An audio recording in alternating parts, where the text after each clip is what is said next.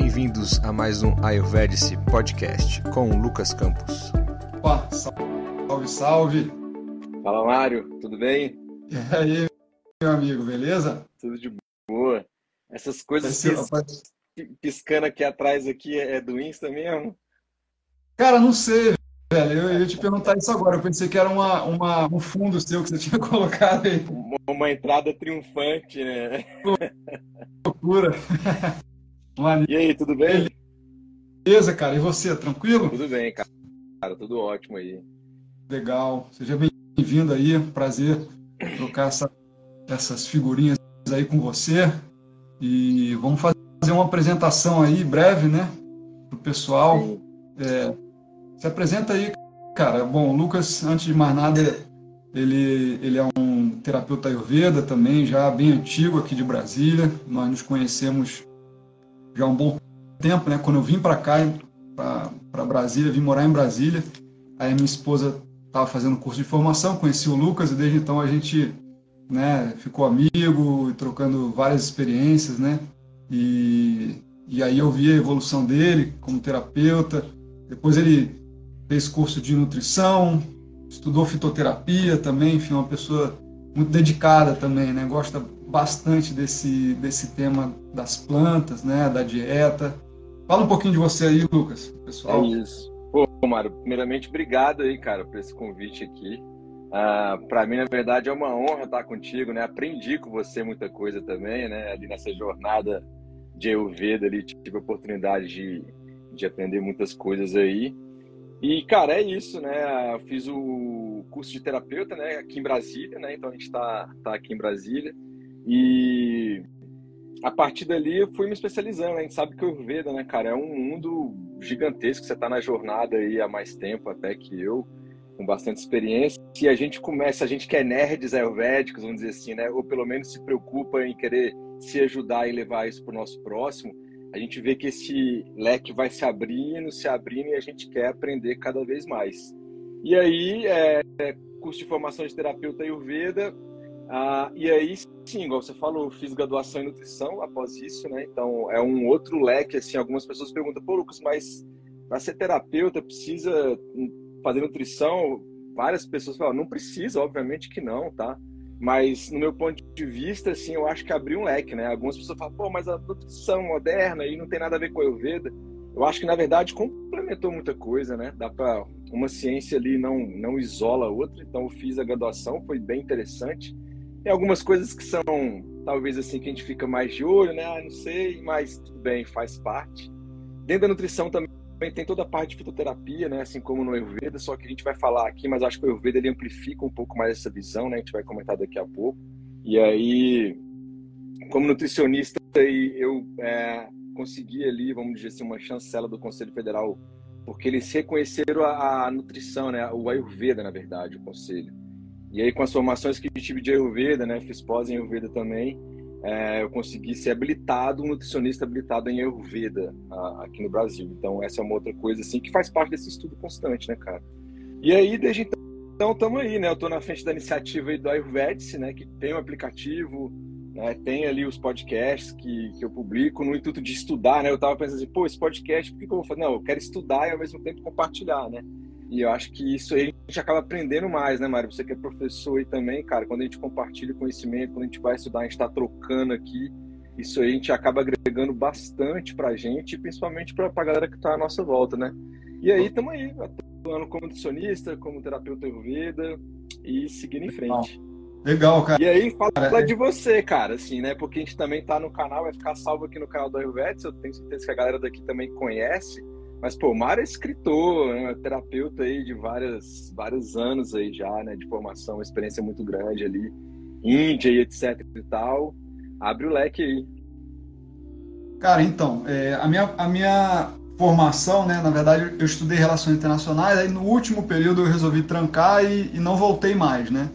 E, e, aí depois eu, eu aprendi a meditar, foi, isso foi em 98, e aí eu senti que aquele caminho era o caminho que eu queria para mim, para o resto da minha vida. Né? Eu sei que você é da tradição do Yogananda também, que é um mestre que eu admiro demais assim também, né? E, E, eu sabia que a meditação era uma coisa que eu queria pro resto da minha vida, né? Isso em 98. E foi o que aconteceu. E aí eu fui fazendo vários cursos, vários retiros. E aí, quando foi em 2007, fiz o meu retiro de professor, né? Eu fiquei como monge por cinco meses. E depois, mais quatro meses, trabalhei num projeto social. Depois, eu conheci um Vaidya, um médico indiano, né? Fiz um tratamento com ele. Esse tratamento foi incrível. E aí eu me apaixonei pela Ayurveda também, né? E... Foi aí que você conheceu o Ayurveda, é isso? Exatamente nesse momento, em 2008. Foi com um Vaidya que também esteve aqui na, na, na, fundação do Hospital de Medicina Alternativa de Goiânia, né, da equipe do, do meu mestre, né, do Maharishi. Legal. E, e, e, aí eu fiz a consulta com ele, foi incrível, cara. Fiz um tratamento com fitoterapia, com dieta, né, e foi incrível. E aí eu falei, cara, eu quero isso aqui também, né, porque a meditação e o yoga já eram parte da minha vida, né, eu estava ali muito imerso, né?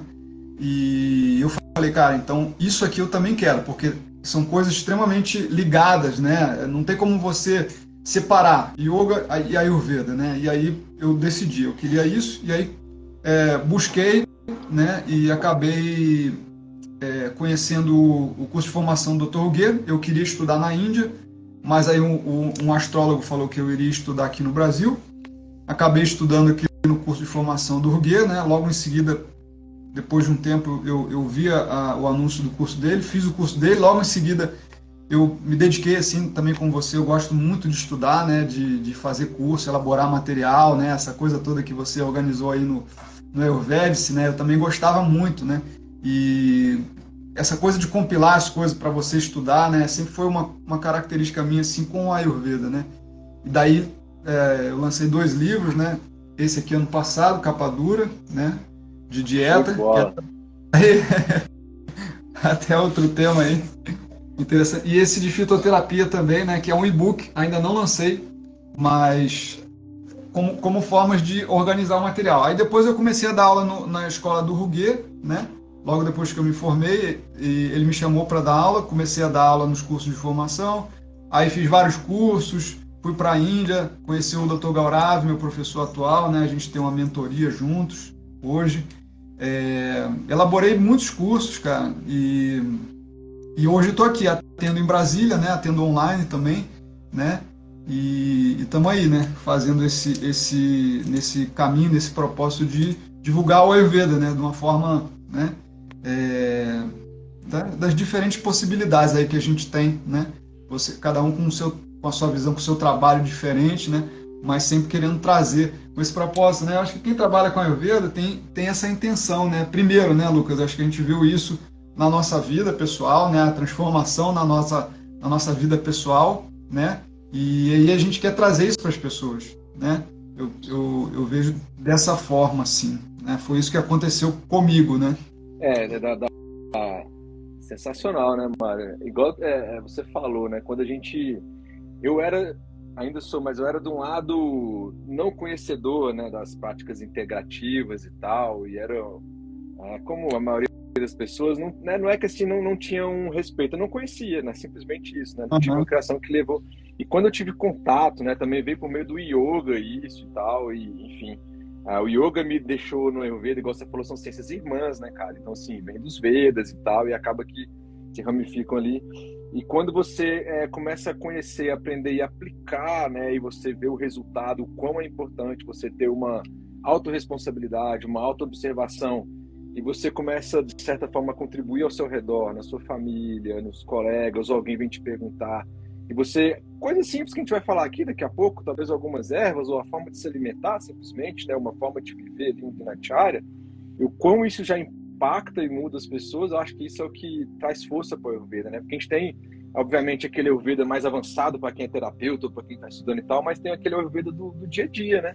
Que, inclusive, até essa questão da fitoterapia já pegando um gancho, cara, é, é algo que todos os povos originários de qualquer lugar do planeta já fazem uso. Inclusive no Brasil, na Índia, obviamente, com, com o nome de Ayurveda, mas a questão da fitoterapia em si, ela é muito mais ampla, né? Só que aí cada um vai apegar e aplicar aqueles conhecimentos ancestrais, ou falando da fitoterapia modernas mais, mais bioquímico para atingir determinada coisa baseada em uma condição. Mas eu acho que a, a, beleza é que tudo se integra no final, né? Então, E aí a gente já pode, eu acho que, deslanchar aí para fitoterapia, né? Esse mundo que a gente se propôs para a live aí. Pegando, e aí você, pegando... como, como tem o um livro, inclusive, né? Você mostrou aí e tal, depois depois passa para galera aí quem ainda não tem aí como é que faz para ter acesso, etc e tal e vamos nessa. Esse e-book, né, ele tá no, no link na minha bio, chama Fitoterapia na visão do Ayurveda. Na verdade, ele eu gosto mais dele assim, eu tenho mais é, não, não que eu goste mais assim, mas é, é que o assunto ele é, é um pouco mais excitante para mim assim, né? É o xodó. Do que, do que é então, é o meu preferido. E eu não lancei ele. É provável que eu lance ele em capa dura ainda, tá? tá? Mas, mas pegando o gancho no que você falou, né, cara? A gente sabe, né, dessa tradição, né, Lucas?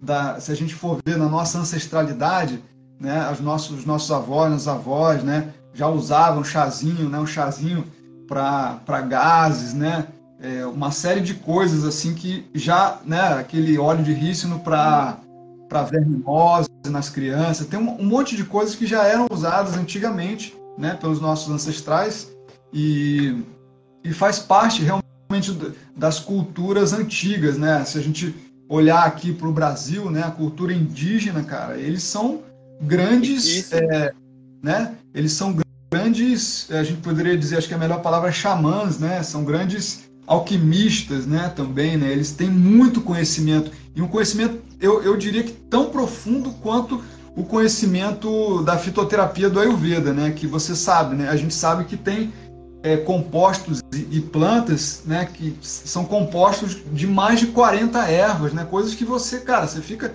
como, né? Que naquela época, né? Há 5 mil anos atrás, eles eram capazes de transformar ouro, prata, mercúrio, todas Os alquimistas, as, né? É, cara, transformar substâncias, não só as plantas, mas substâncias minerais, né, animais, em, é, em substâncias altamente terapêuticas, né, cara? E isso você não tinha, né, essa coisa da ciência, né, de, de você conseguir observar micropartículas, né? Não, foi através de, de uma consciência muito, muito expandida, né, é, de, de quem eles são e, e do mundo e das coisas, né? E aí a gente entra né, nesse, nesse campo que é maravilhoso, né, que, que eu acho que assim como, como eu, você também é super encantado né, com a fitoterapia, ou que a gente chama de Dravya Guna Vignana, né, onde, onde Dravya né, significa substância, né, Guna, né, que são as propriedades, os atributos, as qualidades, e Vignana, o conhecimento. Né? Então, o conhecimento das substâncias e suas propriedades é, terapêuticas, né? Digamos assim, esse é o ramo, né, que o Ayurveda chama, né, de fitoterapia, né? E aí a gente tem é, uma, uma, quando a gente vai observar substâncias, né, tem uma diferença, né, como você mencionou, né, entre a classificação das substâncias no Ayurveda e na fitoterapia moderna, né? E aí essa, essa é a minha, a minha principal provocação, assim, né? Que eu quis te chamar, né? Porque eu acho que é um campo, assim, muito, muito amplo, né? E bem interessante, né? Da gente fazer essa conexão, né? De como que consegue cruzar as duas, né? É, é um trabalho fazer isso, né?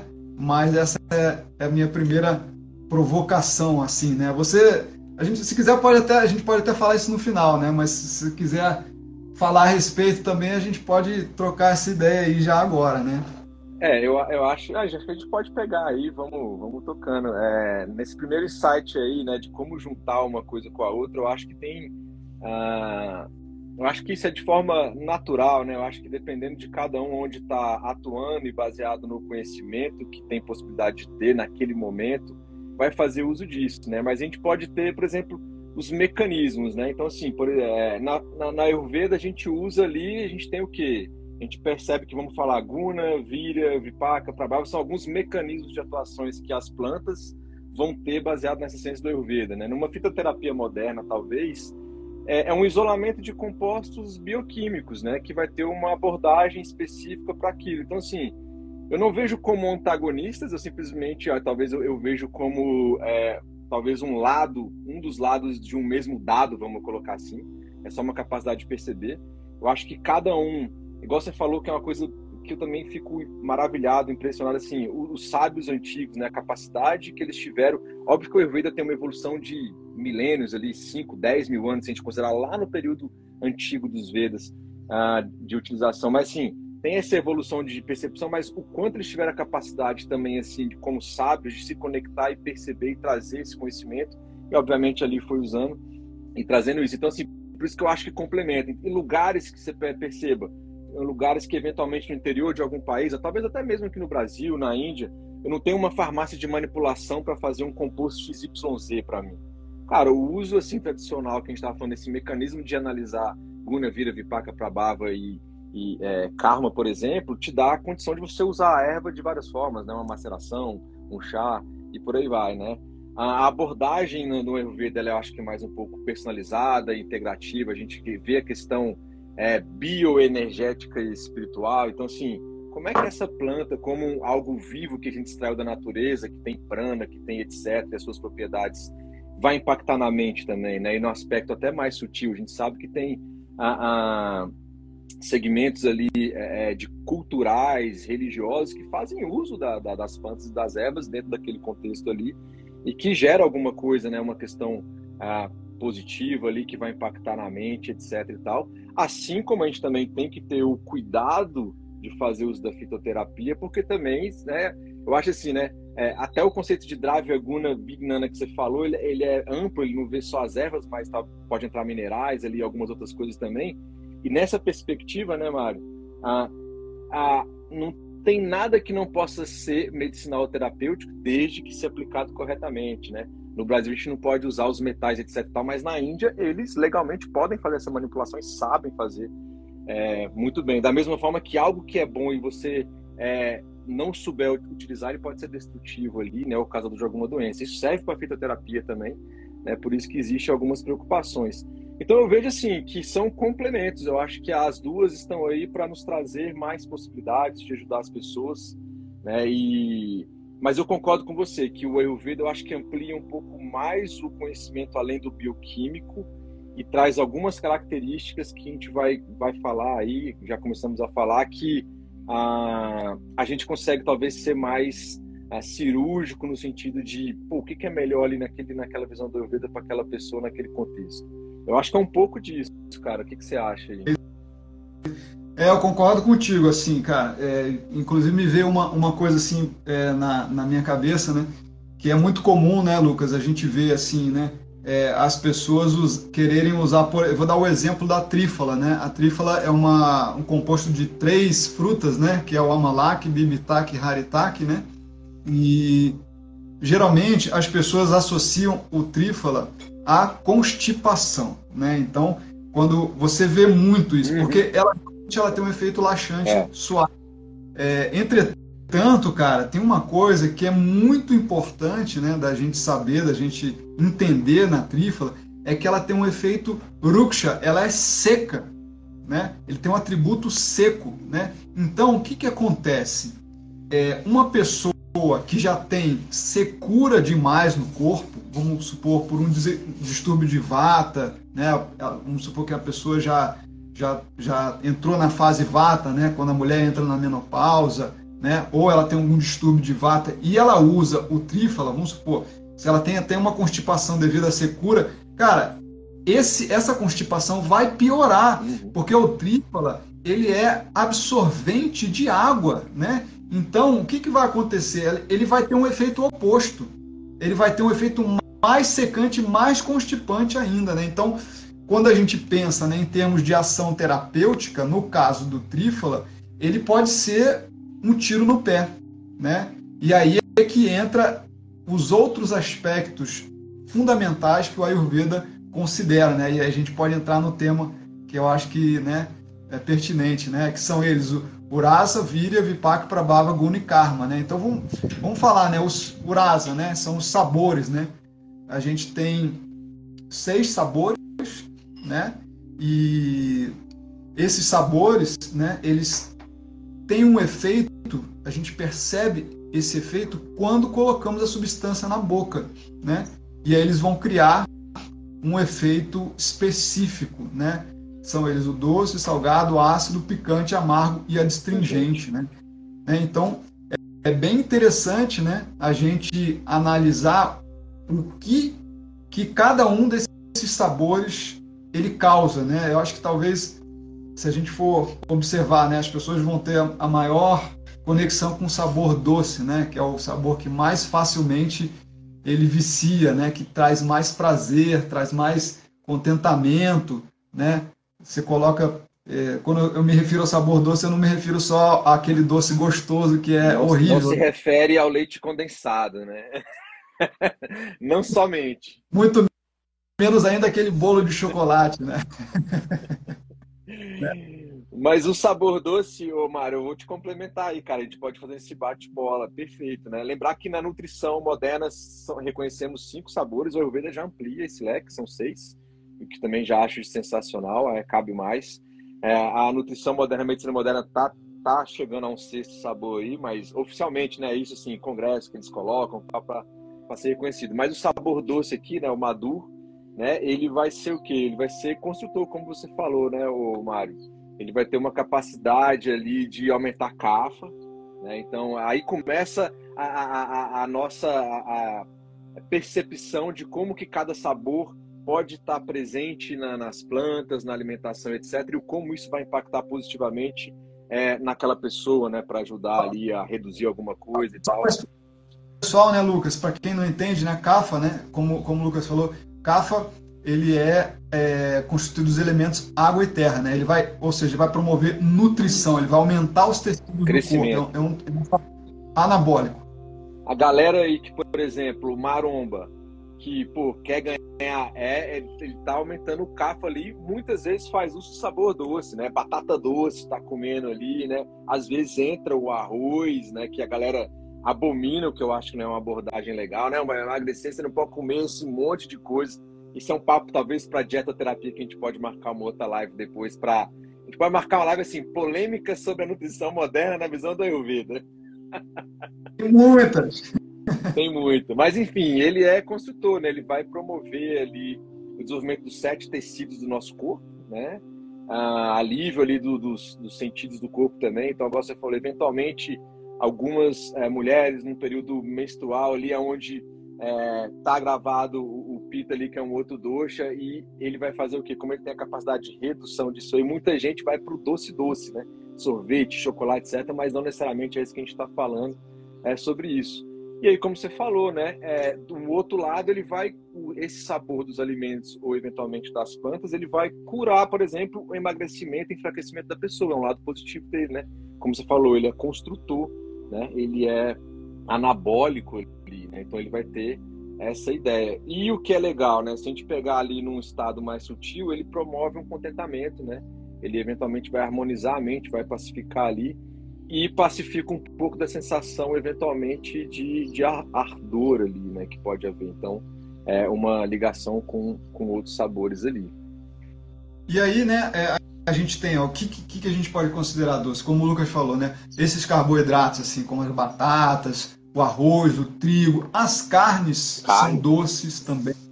E nós, nós temos também as frutas, nós temos também ervas tônicas, né, que são muito usadas para a construção de tecido, como o tribulus terrestres, o ashwagandha, a maca peruana é, e várias outras ervas que são usadas aí hoje em dia são muito usadas pelo pessoal que quer ganhar massa, que vai para academia e quer ganhar Isso. massa, né? Então, são, esse é o sabor doce, né? Podemos passar agora para o. A gente só não pode esquecer de outros dois principais: né? ghee ghee, considerado sabor doce, e leite, né, que é a base do ghee ali. Então a gente, assim como algumas leguminosas e grãos. Então eu acho que esse é o sabor doce. Perfeito. Podemos passar para o pro, pro próximo? Vamos lá. Sabor salgado, então, né? O sabor, é isso aí. O salgado é um, é um sabor né, é, que a gente encontra principalmente nos sais, né? Sal branco, sal rosa. Sal é... de Mossoró brasileiro. Sal de, sal de Mossoró. Tem o sal, aquele sal, sal de, de planta também, eu esqueci o nome, cara, mas tem. É, os frutos do mar, as algas, eles são salgados também, né? e é um sabor... molho, né? Shoyu, por exemplo, super salgado, usar com moderação. É, é um sabor que quando você coloca na boca, né, acho que todo mundo percebe, ele é quente. Se você colocar só o sal na boca, ele é extremamente quente, né? E eu me lembro sempre de uma coisa que aconteceu comigo, uma vez quando eu era pequeno, eu estava comendo pipoca, e aí eu fui virar o saco de pipoca assim, né? Cara, só que no fundo do saco de pipoca sempre tem um tanto de sal, né, cara? E aquele sal foi direto para minha garganta, cara. Então aquilo deu uma, uma queimação danada, né? Então, pra gente ter ideia, né, assim, do uso do sal, do sal em, em uma, um evento extremo, vamos dizer assim, até algumas práticas de, de yoga, né, Mário? Água com sal ali, você vai se meio que saturando e eventualmente aquilo pode provocar até um, um vômito ali, né? Então é um uso extremo é, do sabor salgado por meio de sal, onde a gente quer fazer eventualmente uma purificação, uma limpeza. Uh, mas assim, ele ele está presente, como você falou, né, cara? Peixes também, do mar principalmente, obviamente, né, que está ali, que nada ali já tem alguma coisa nesse sentido. O, o, sal de Mossoró, cara, é uma coisa muito legal. É uma produção brasileira, feita, obviamente, em Mossoró, né, Rio Grande do Norte ali. E tem boas propriedades também. Então, eu sugiro a galera que está escutando ali, se eventualmente não conhece, dá uma pesquisada ali sobre sal de Mossoró. Tem algumas empresas que já vendem ele mesmo, igual o sal de sal rosa, né, sal do Himalaia mas é uma produção local brasileira e tem boas propriedades. Ele vem também nos grãozinhos maiores, dá para você dar uma triturada mais ainda se você quiser e colocar ele num refinamento, vamos dizer assim, natural, é, tranquilo também. Perfeito. E, e aí ele vai é, ajudar na eliminação de gases um pouco também intestinais, né, Mário? Ele um pouco ajudar na capacidade digestiva, ele equilibrado, né? O uso equilibrado desse, desse sabor salgado ali, né? E como a gente falou, ele, ele pode vir a ser um laxante eventualmente também. E pode purificar os canais de circulação, né? Que ali vai produzir maciez nos órgãos, no corpo. E obviamente, né? Ah, se você tem uma hipertensão, alguma coisa ali, como já é uma condição que, é, se você usar muito sal, pode piorar um pouco mais. Por outro lado, ele em uso ah, equilibrado, ele traz sabor para a vida, traz sabor para a comida, né? De, de forma ali. É, muita gente, é, os meus sogros foram viajaram para Portugal e eles falaram: Nossa, Portugal é um lugar excelente, maravilhoso de se conhecer e tal. Mas em alguns lugares que eles comeram ali, só cara, a nossa, o nosso tempero brasileiro de ter o sal, de ter algumas outras especiarias que a gente ainda bem é riquíssimo nessas especiarias, traz muito mais sabor, né? Para eles falam assim, traz muito mais felicidade para comer aqui no Brasil, assim. E, e eles que realmente eles sentiram em alguns, maioria dos lugares lá que falta sal. A gente sabe que isso é cultural, né? E, e o excesso de sal é ruim também, como eu acabei de falar. Mas é, é esse toque que eu queria dar. Então, uma, uma das coisas fundamentais do sal, né, é que ele promove o sabor, né? E é um, é um sabor que ele, ele pacifica o dosha vata, né? Por ser um sabor mais pesado, quente e untuoso, né? Então, ele é um sabor mais também de que ajuda na retenção dos líquidos no corpo. Então, as pessoas com agravamento de cafa, pessoas com problemas de pele, sangramento excessivo, hemorragias, é, todas essas pessoas têm que tomar muito cuidado com o sal, né? Problemas Porque de pele pode... também, né, Mário? Ali, enfim. Exato.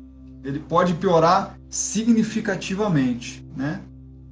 Então é isso, né? E podemos passar para o próximo, então? Vamos, vamos lá.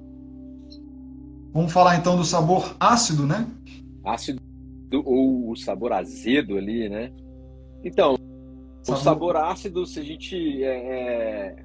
O pessoal acho que acompanha tanto aqui o Vedes quanto você aí, Marcos, tem uma base talvez do, dos conceitos de doxa já, né? Acho que tem muita live que você falou, tem alguns podcasts que eu falei.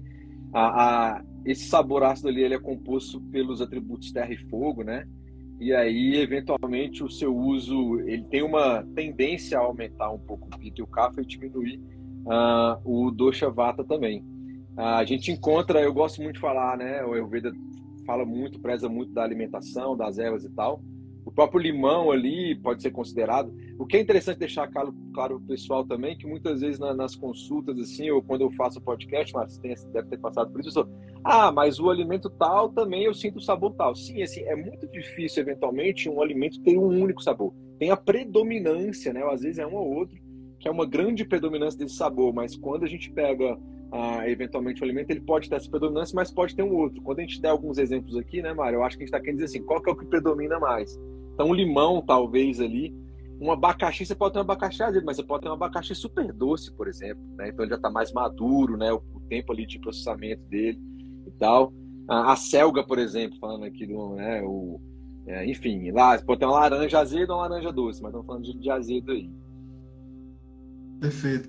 E o limão é um sabor assim, né, também, como, como você falou, né, que pacifica o dosha vata, principalmente. Né? Ele é um sabor untuoso, ele é um sabor que ajuda no, a, a melhorar o apetite, né? ele aumenta o fogo digestivo, ele ajuda né, na indigestão em questões assim, quando a pessoa está com ama, né, que são toxinas, ou com a digestão pesada, ela comeu carne né? ela comeu pizza e, e ela tá pesada, tá? Se ela sente que ela tá pesada, cara, ela vai tomando um pouquinho de limão com um pouquinho de água morna, Simão, entre uma colher de chá, uma colher de sobremesa, um pouquinho de água morna, toma, aí depois toma, se não passar depois de uma hora, toma de novo uma dose, cara, é impressionante o efeito, tem um resultado maravilhoso. Ele ajuda a produzir enzimas, ajuda a digerir, né? É, quais substâncias que não foram digeridas. Né? Ele tem um efeito também que o Ayurveda chama de anuloma, né? Ele coloca gases e fezes para serem eliminados, né? Então, é um sabor... né? Exatamente. É um sabor extremamente importante nesse sentido de ajudar a expulsar, né, gases, fezes e também a digerir. Então, ele é um sabor mais apropriado, né? Se a gente for fazer uma correlação com o trífala, né? É melhor você dar limão para uma pessoa de constituição vata com constipação do que você dar o trífala. Muito melhor. Dez vezes melhor, porque ele vai ter todos os efeitos fundamentais, né? De você aumentar o acne daquela pessoa, de você ter um efeito levemente é, umedecedor, né? E de ter esse movimento para baixo, né? Então é fantástico. O limão é realmente uma, uma... O, o, o, o limão por, por, si só é uma grande farmácia, né, cara? E o que é legal a gente lembrar aqui também, né, pessoal, quando a gente fala do. Estamos fazendo alguns alimentos aqui, depois vamos falar de algum. O Mário já falou de trifa, a gente depois pode falar de algumas outras plantas em específico. É que o, o, o leque de aplicação, eventualmente, de uma planta, ele é amplo, né, Mário? Então, assim, a gente está falando do limão para isso aqui, mas, cara, acaba que ele está fazendo uma quantidade enorme de outras coisas ali no nosso corpo. Né, que a gente pode aí, mais uma vez, ter uma visão do Ayurveda falando ali do, duraça, vírio, o que, que aumenta de vata, doxa, dos doxas e tal, e também, eventualmente, da, da, da, bioquímica da parada, quais são os compostos, princípios ativos ali que vão. Então, por isso que eu acho que é, é essa, aqui para Ayurveda, para esse nosso contexto, a simplicidade fica legal, porque a gente fala que o que acontece no Ayurveda e qual é a ação dele ali, né? A gente não precisa se preocupar vezes, com um nome tão técnico ali, que para a maioria das pessoas no dia a dia não, não é tão importante, né, Mário? Lucas, eu tenho, eu tenho uma, uma impressão assim, eu não sei se você concorda comigo, assim, né? Mas eu vejo que no Ayurveda, essa, essa coisa de você observar, né? A pessoa, os atributos da doença da pessoa, né? É o que está acontecendo com aquela pessoa em termos de, de qualidade, de atributos, né? Tem frio, tem é, de movimento, ou seja, uma certa tem cura, né? E aí você descobrir, né, aquela substância que vai casar de forma mais adequada, ou seja, com todos os atributos opostos, né? Tem aquela coisa, né, do casamento, né, é, onde o, o eu, eu, não me recordo exatamente qual é a, a, a a palavra, né? Mas diz que os opostos se atraem, não tem uma coisa, é, é isso, né? Os opostos se atraem, né? No casamento, né? Então a pessoa é de um jeito é, e o companheiro é totalmente oposto àquela pessoa, né? A mesma coisa eu vejo assim, né? Que deve se aplicar quando você está buscando é, tratamento, substâncias terapêuticas para tratar de determinada condição, né? Porque no Ayurveda tem aquele princípio do igual aumenta igual e oposto diminui oposto. Então, se eu tenho frio, eu preciso de calor. Se eu tenho umidade, eu preciso de secura, né? Então, quanto mais a gente é capaz de observar esses atributos da pessoa e casar com os atributos da substância, é para mim, a, digamos assim, a, a, o casamento perfeito. O, o, é isso. Ô, Mário, o, quando eu faço as minhas eu fiz até um meme, tem um bastante tempo atrás lá no Ayurvedics, que é a cara do, uma pessoa chorando assim, eu fiz a consulta e ele não me falou meu doxa, né? E, mas muitas vezes eu falo para as pessoas o seguinte, olha só, se você aprende ali o que a gente chama dos atributos, né, os gunas ali, da, as propriedades, aqueles 10 pares de opostos, e esse conceito que você falou, né, é o Shamanya Vishesha Siddhanta, semelhante aumenta semelhante, os opostos se tratam. Então, quando você pega que o sabor ácido, por exemplo, ele é oleoso, leve, quente, você pega ali que vata, por exemplo, tem um atributo, né, frio, né, e seco, e você fala, pô, esse é um sabor leve e quente, então eu posso contrabalancear. E aí, se você aplicar simplesmente esse raciocínio de atributos, né?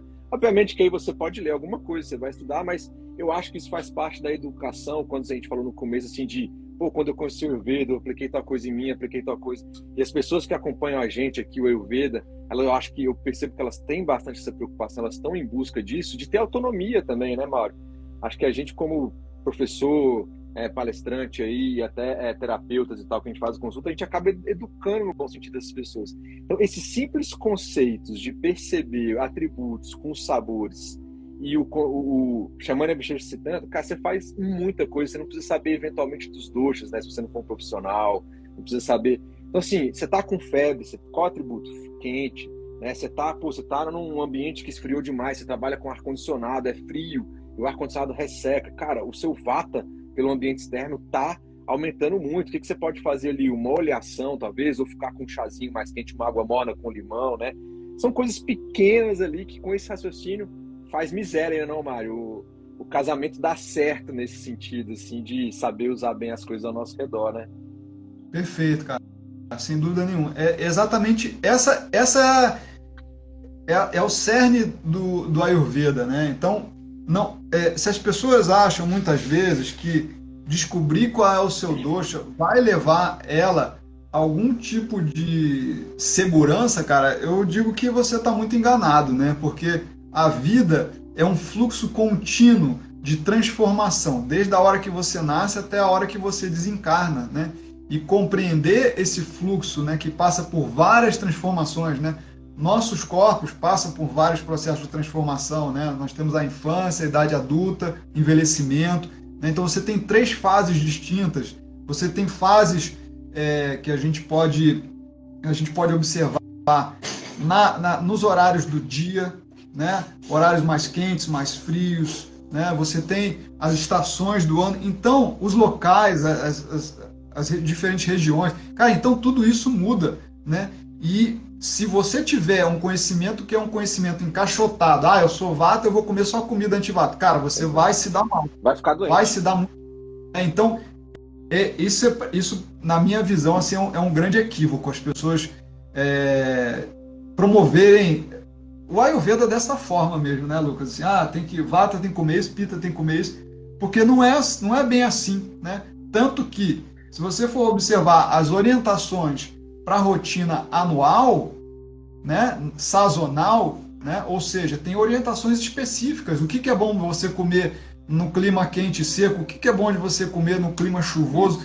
Né? Enfim, tudo isso. Né? Então, a gente precisa entender o que está acontecendo na natureza, o que está acontecendo no nosso corpo e buscar esse equilíbrio a partir desses atributos. Essa é a questão. Né? Acho que é, é, isso é basilar, né? Falamos, aqui, fizemos um parágrafo grande, né? Pra, vamos, vamos, vamos passar aqui para o próximo sabor. Picante. Pode ser o picante, né? Picante, pode ser, né? Cara, ele promove digestão também, né, cara? Ah é, é um talvez um dos maiores um, é, sabor quente, né? Um dos maiores representantes, talvez, do picante aqui é, são as famosas pimentas, né? Mas não somente elas, né? Então ajuda a promover a capacidade digestiva e metabólica, se tiver um estado de equilíbrio, o Agni, que a gente fala, né? Ela contribui ali, até pelos atributos dela, né?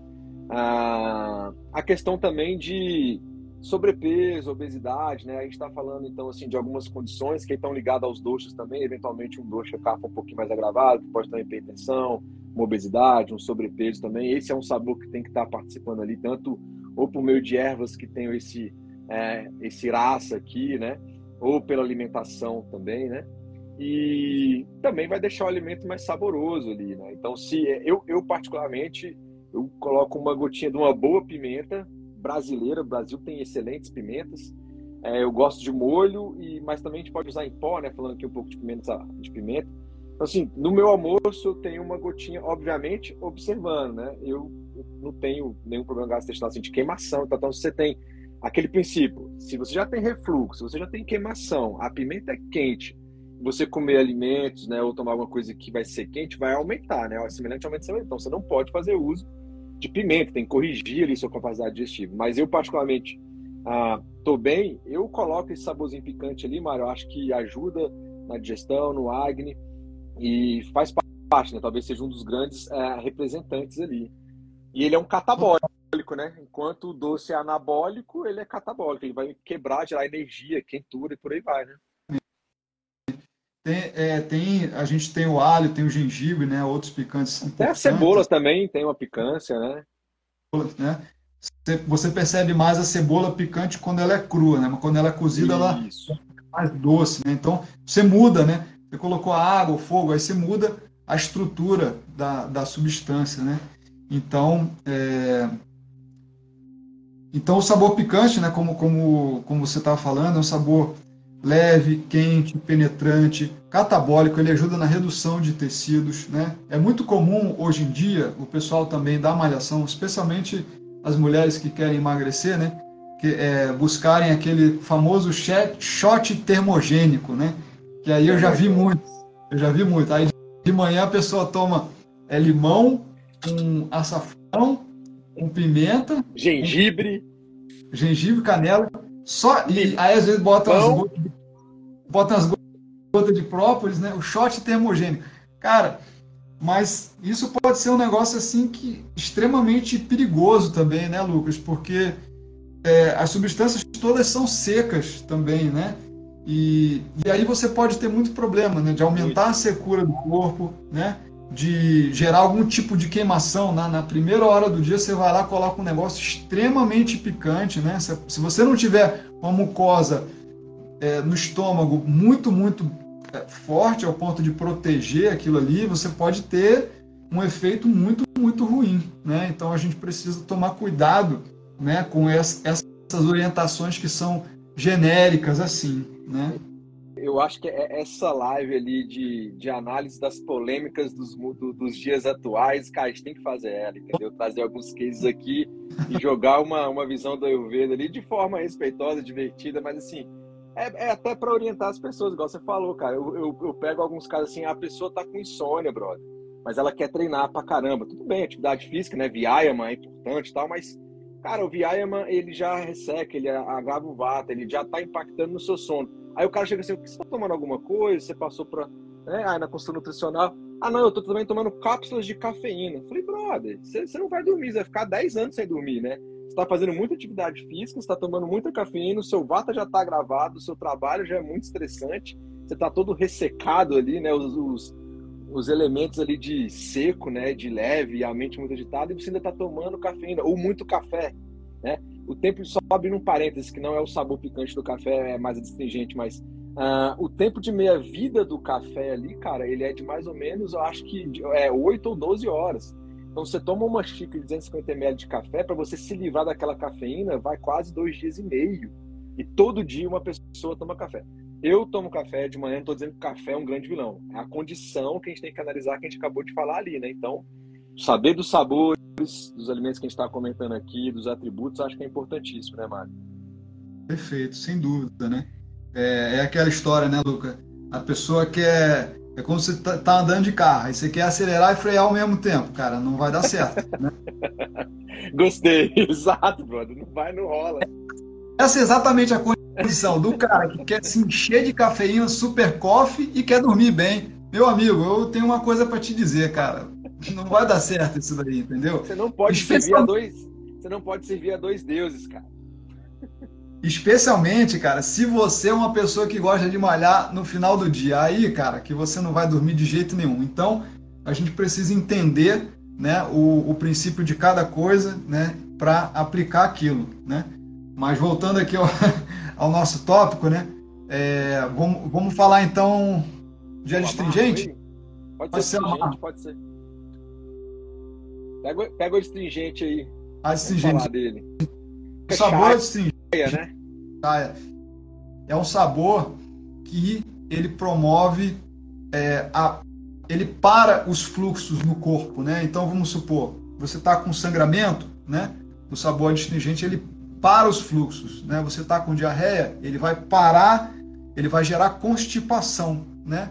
Então é tudo aquilo que para os fluxos no corpo, né? Vamos supor você está também com muita coriza, né? Então é aquilo que para fluxos. Esse é o sabor astringente, é aquilo que aperta também, tem um efeito também de tonificar, de melhorar a musculatura também, né? Então a gente observa isso, vamos, vamos, vamos perceber, né? Quando você coloca uma substância adstringente na boca, né? Ele para o fluxo de, de salivação, né? Automaticamente. Por exemplo, uma banana verde, né? É muito fácil você notar. Comeu a banana verde, dá uma sugada ali, né? Um espinafre, fica... às vezes também, tudo bem que o espinafre é mais cozido, mas dependendo da quantidade ali, da astringência que ele tiver, né? Também dá. É, o clássico, o caju, às vezes, se ele não tiver muito docinho também ali, dá uma. Mas tem alguns alimentos, né, Mário, que eles são, eles têm um pouco de astringência e vai ao, ao encontro do, do, do, que você falou, né? Ah, nessa questão ali de eles serem sedativos ali, eventualmente até constipantes se não tomar cuidado, né? assim como você falou de algumas coisas.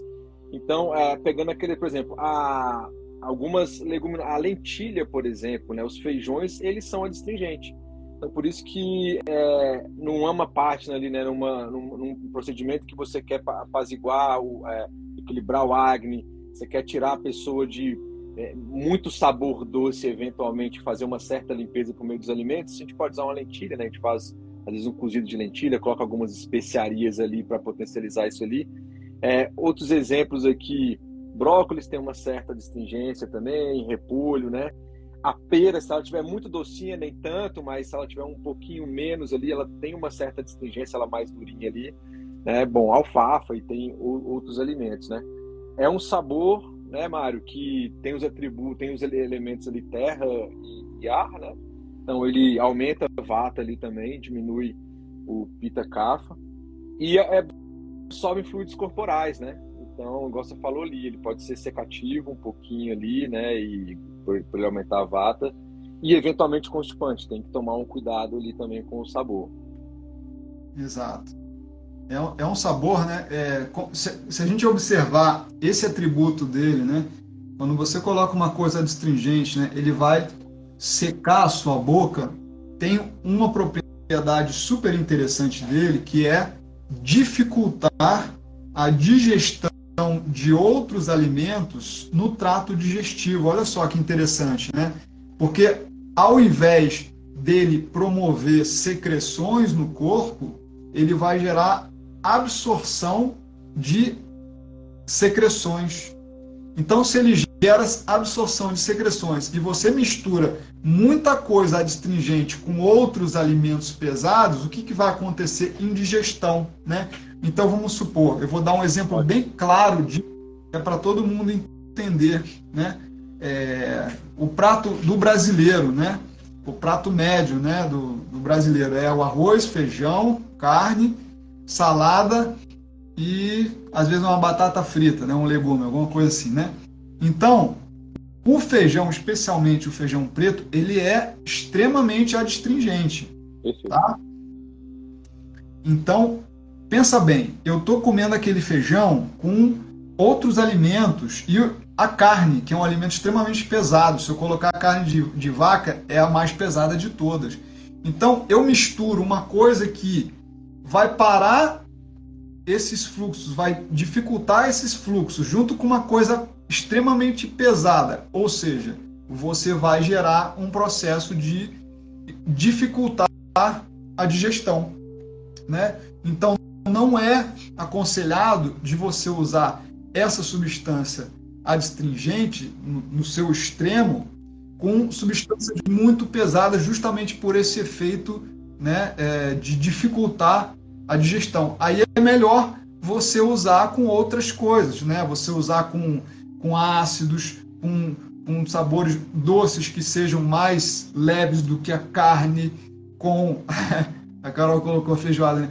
com é, picantes, né? Porque vai ajudar a fluidificar aquilo. Então, o melhor exemplo, né, Lucas, assim, como, então como que eu uso da melhor forma os feijões, né? Por exemplo, os dal, o dal, né, que o Ayurveda chama, né? O caldo, né? Então, o caldo é a melhor forma. Por quê? Porque você transformou aquele feijão seco num caldo. Você colocou água, você colocou especiarias, você colocou óleo. Então, olha só que interessante, cara. Água untuosa, óleo mais untuoso ainda. O, a, os picantes né, vão ajudar na, na digestão. Com limãozinho por cima, cara, melhor ainda, porque você aumenta a, a fluidez daquele, daquele, daquela substância no seu trato digestivo. Olha só que interessante, né? O como que é, através da alquimia você pode mudar uma coisa que vai gerar constipação numa coisa que vai facilitar o trânsito intestinal. E são coisas simples, né? Da mesma forma você pode aplicar isso é, no feijão preto, né? Ao invés de você comer aquele feijão preto, o grão mal cozido, né? É, duro, você, cara, cozinha, bate ele, coloca pimenta, gengibre, cheiro verde, limão. Você vai ver como que muda. Então, maravilhoso, né? O gosto, além de ajudar, assim, você tá com as propriedades do feijão, né? O meio de processamento tá mudando um pouco, mas tem as propriedades lá do feijão. Você tem as especiarias, né? Os temperos que vão proporcionar você digerir aquilo e absorver, né? Porque a gente precisa digerir bem, né? Absorver bem aqueles nutrientes ali, falando um pouco na, na nutrição, mas na visão do Ayurveda ali, pegar todos os ah, efeitos ali do que vai impactar, né? A gente vai falar depois de é, para o efeito pós-digestivo ali também, etc., para absorver essas coisas e fazer o, o bom uso, né? Então, é, essa alquimia eu acho que é importantíssima. Por isso, cara, que é, abrindo um parênteses leve, tá, Márcio, se você me permite, Uh, uma coisa que eu fiquei assim, é, o, o, o, CEO do iFood falou que em 10 anos ninguém mais está cozinhando. Né? Ele falou, ele, ele deu entrevista, ele falou, ah, é aquela ideia de que assim, cara, a gente vai dominar e vocês só vão pedir comida no futuro, né? E eu acho isso muito complexo, né? Acho que é claro que a galera faz isso para marketing mídia também, mas eu acho que isso é ele basicamente é, é, meio que talvez desrespeitar até um pouco a cultura brasileira, né? Porque, cara, a gente de uma forma geral, ah, os nossos antepassados, as nossas famílias, a gente cozinha. Cozinhar é um ato cultural, né, cara? De respeitar de onde você veio, respeitar onde você mora, a tradicionalidade da sua região, etc. E aí ele achar que a galera vai parar de cozinhar porque vai só pedir, eu acho que foi um passo muito além. E aí é o que você falou, porque quando a gente tem ah, um autoconhecimento, uma autorresponsabilidade, você não vai entregar simplesmente aquilo uh, para alguém simplesmente fazer, entregar para você uma comida que sabe lá a quantidade desses sabores que a gente está falando, que está presente ali, que muitas vezes tem muito sódio, é muito salgado, etc.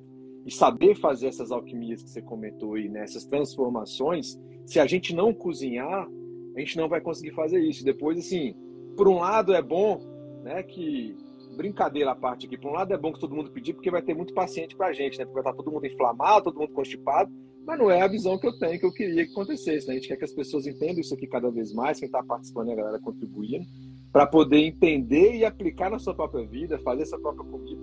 Por exemplo, é, não quer dizer que você tem que cozinhar todo santo dia, né? A gente sabe que para algumas pessoas a vida é mais dinâmica, a pessoa tem que trabalhar, o filho está no colégio inteiro e tal.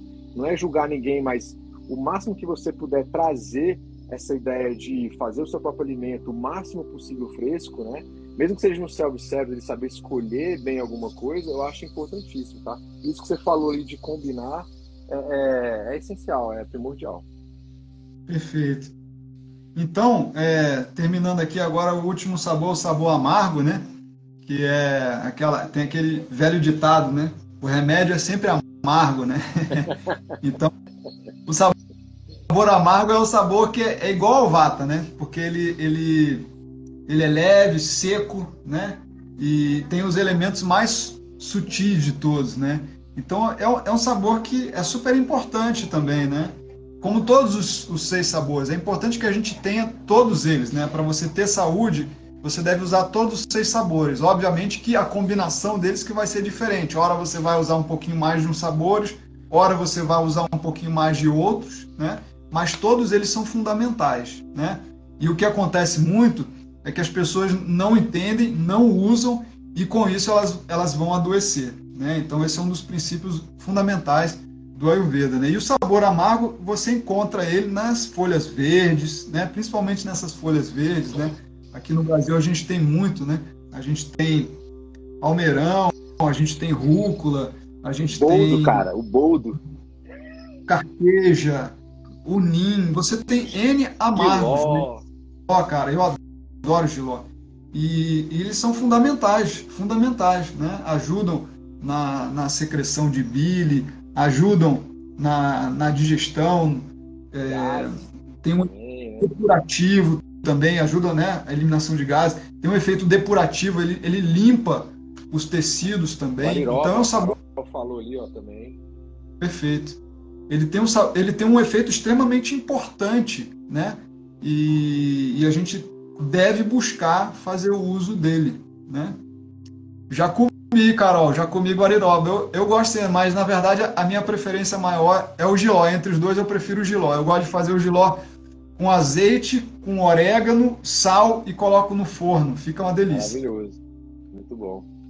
Porque você tem, já tem uma, uma mistura ali é, diferente, né?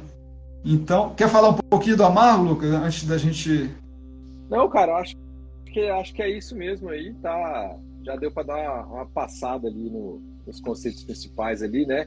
Assim, é, é o que a gente chama assim, é, o sabor amargo ele é considerado ali um antibiótico, né? Um antisséptico no, conceito mais é, mais amplo, igual você falou ali, vai ajudar a carminativo, vai ajudar na eliminação de gases, vai ajudar também no, no acne.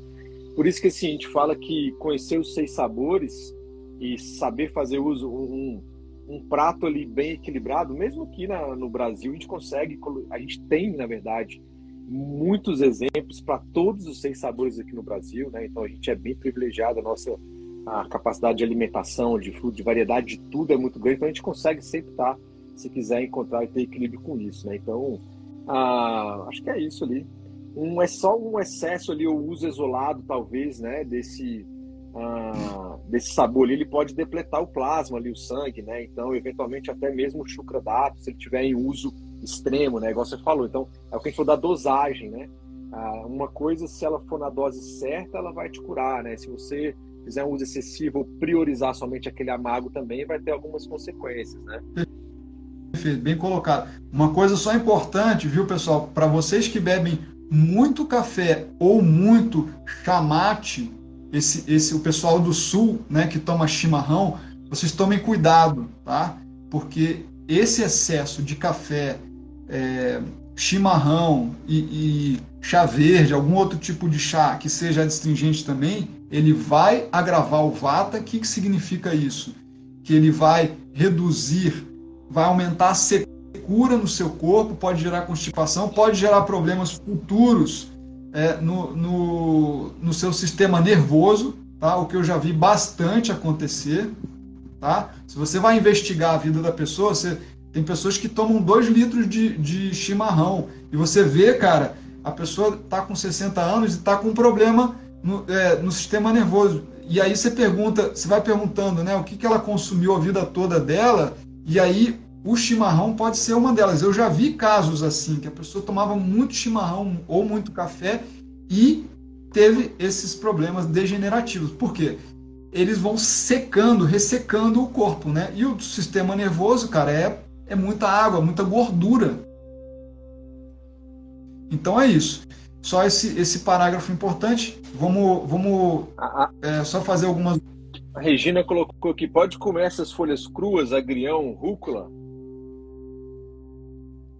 Pode, pode comer. Só que você tem que ter um bom acne, ou seja, você tem que ter uma boa capacidade de digerir, né?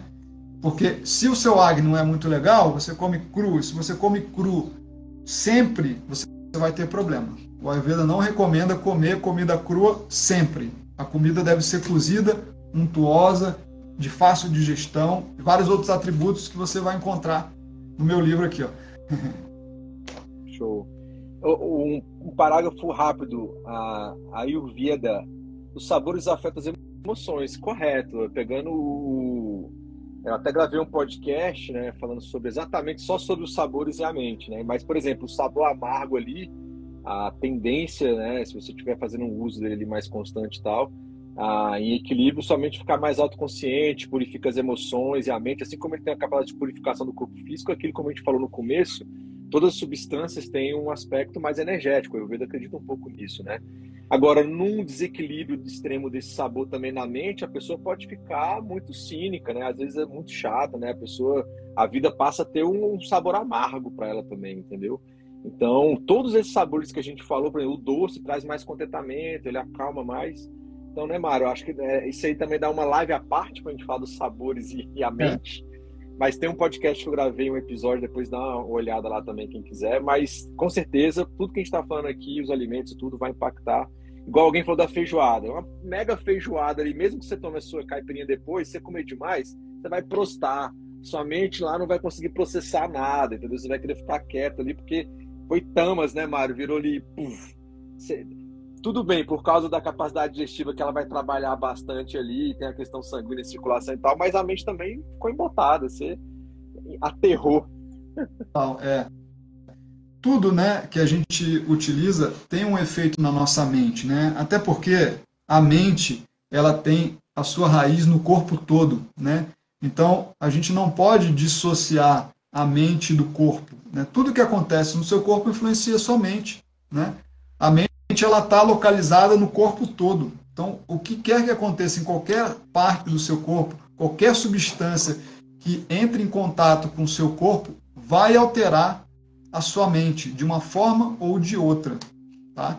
Mas isso, como o Lucas falou, realmente é um, é um assunto para outra live, né? Eu acho até que a gente é, já, já passou, já tem uma hora aqui. É, Ô, falar... Você está me escutando ainda, brother? Te ouvindo. Ah, tá, porque um fone meu caiu. Eu não sei, igual você falou, já passou live. Você quer pegar. A gente, a gente teria, né, pessoal? Depois a gente pode complementar, né, Mário? A gente teria que falar é, a potência, né? Vira, né? O Vipaco, o efeito pós-digestivo, né? O Prabava.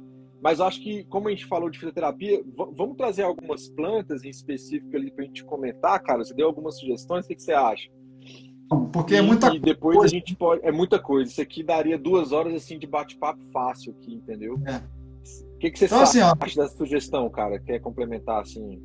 Bom, cara, a gente já passou bastante tempo aqui.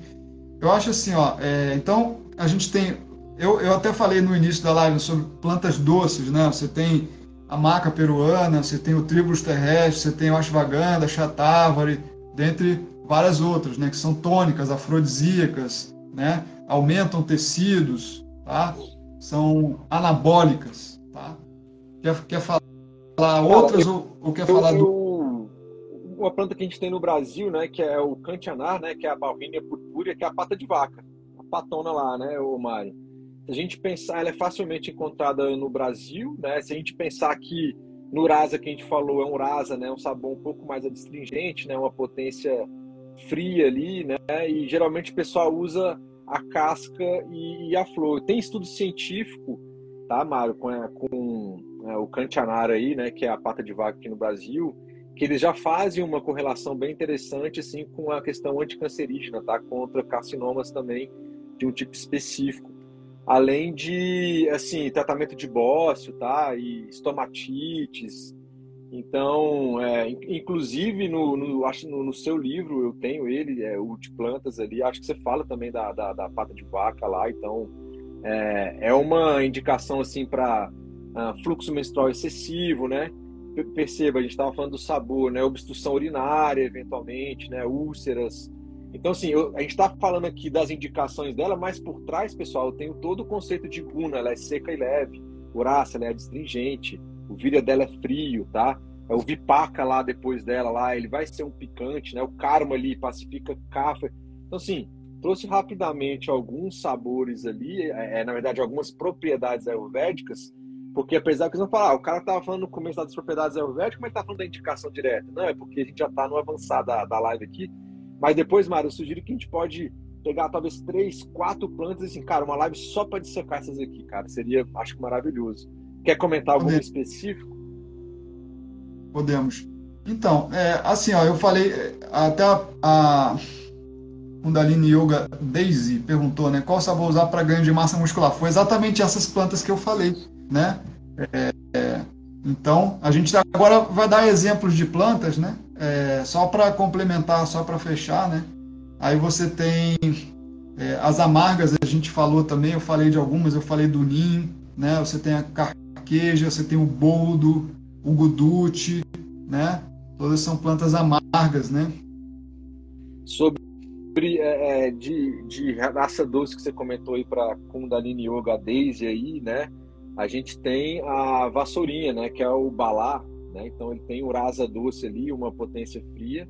É encontrado ali, né, Mário, aqui no Brasil, a gente consegue encontrar em terreno baldio, às vezes, ali, né? Então, e balá no Ayurveda aqui é uma erva, né? A vassourinha, ou também chamada de malva branca, assim, a, a muito usada no Ayurveda, né, com aquela ideia de, de força, né, de resistência e tal, inclusive até afrodisíaca. Então, assim, uh, tem algumas preparações do Ayurveda, né, que é o Bala Taila, o Kshira Bala Taila 101, onde você tem Bala Ashwagandha Taila, tem alguns óleos medicados, né, com ashwagandha, que também tem um, uma das propriedades doce, e com Bala. Então, aquilo que você, você comentou no começo, a, a, o Ayurveda também consegue fazer essas combinações das ervas para uso via chá, para uso em pó, né, para fazer óleos medicados, inclusive ali, né, Mário, tanto para oleação externa quanto, quanto interna, dependendo da terapêutica que for ser usada ali, né? Perfeito. É, exatamente, né? Então é importante a gente saber também, né, os diferentes usos. Isso é uma, é uma, é uma parte importante do Ayurveda, né? No meu, nesse meu livro de fitoterapia eu falo exatamente sobre todos os principais preparos, como você fazer chá, como você fazer um óleo medicado, diferentes tipos de preparos de pós-medicinais, como você fazer um xarope, enfim, todos os preparos são, são mencionados. Né? Então é importante você saber também a melhor forma de você usar, né? Perfeito, meu amigo. A Ashwagandha é a queridinha, né? Você comentou ali, vitânia sonífera, né, cara? Ela tá é, ela, ela quase deixou de ser ayurvédica, porque hoje todo lugar usa, os nutricionistas já estão recomendando, os médicos recomendam, né? Só que assim, ela é usada no Ayurveda há milênios, né, Mário? Então, só que a, a, indústria farmacêutica já reconheceu, já trabalha com ela também, então você consegue ter manipulados ali, fitoterápicos manipulados em farmácia de manipulação já e tal. E é uma, e é, mas é uma grande, né? Um, uma grande planta ali, né? Que é o como o ginseng indiano, né? E é uma das queridinhas da atualidade. Maravilhosa, sem dúvida nenhuma. É... Mais, cara? Eu acho que a gente já falou bastante coisa, né? Já deu para dar uma, uma. Você quer falar mais alguma coisa? Sim. Você quer comentar alguma, algumas outras dos, de outros sabores? Cara, eu acho que não sei, tá, tá de minha parte assim tá relativamente tranquilo que eu acho que a, a, a, às vezes a gente a dimensiona, né? É muita coisa a gente acha que vai falar rápido, mas igual você falou, conforme a coisa vai fluindo, o que eu acho que é o, o mais legal de tudo, né? Conforme a galera vai comentando, conforme as ideias vão vindo, a gente vai acaba abrindo parênteses, mas é para complementar. Aí nisso dilata a live, né? Mas eu não vejo como nenhum problema, pelo contrário, eu acho que fica mais rico, inclusive, né? A gente, a gente deixou de falar, a gente falou só dos sabores, né? A gente esqueceu, não, não deu tempo de falar da potência, do efeito pós-digestivo, do efeito especial, do, da ação terapêutica e do atributo da planta, né? Então, se der, é, um, é, realmente... Mário, se no, no, meados ali, depois da segunda quinzena de março ali, talvez se você quiser pegar uma live pra gente focar nesse restante aí pra terminar, cara, eu tô à disposição aí. Acho que Podemos. vai ser legal. Sim. Beleza, então é isso, gente. Vocês querem fazer mais alguma pergunta aí? O pessoal fez, a gente acabou respondendo aqui, né? É...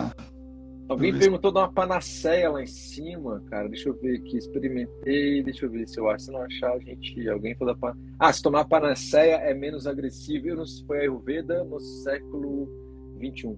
Ah, eu não sei qual o contexto, mas a panaceia, acho que ela tá falando de gengibre, né, Mara? Ela tem ali o limão que a gente comentou, né, cara? Tem o gengibre, tem um pouco do sal, né, que a gente falou. Tem várias formas de tomar ela. Você pode tomar mais diluído, igual o Mário falou do limão, mas se for na panaceia, e ir tomando aos poucos durante o dia, ou pode tomar um shot mais mais forte ali, dependendo do, da utilização, mas a, a panaceia diluída, talvez com mais água, viu? Eu não sei qual era o contexto da que a gente estava falando, vai ser excelente para a questão do agro, né? A capacidade digestiva metabólica, né? Mexer ali com toda essa questão. É... E o que eu acho, né, Mário? Talvez para a gente encerrar. Cara, autoobservação, autorresponsabilidade, buscar o conhecimento, né? Então, ah, somos pelo menos, talvez, somente dois grãozinhos de areia nesse universo aí, mas que está aí para contribuir, né? Mas eu acho que busque conhecimento com quem vocês têm referência, pessoal, quem passa segurança, né? Então a internet ela é muito grande. Eu sou da área de tecnologia, eu vejo muita besteira, muita coisa. E não precisa ser da área de tecnologia, né? Mas em outras áreas, não só de saúde.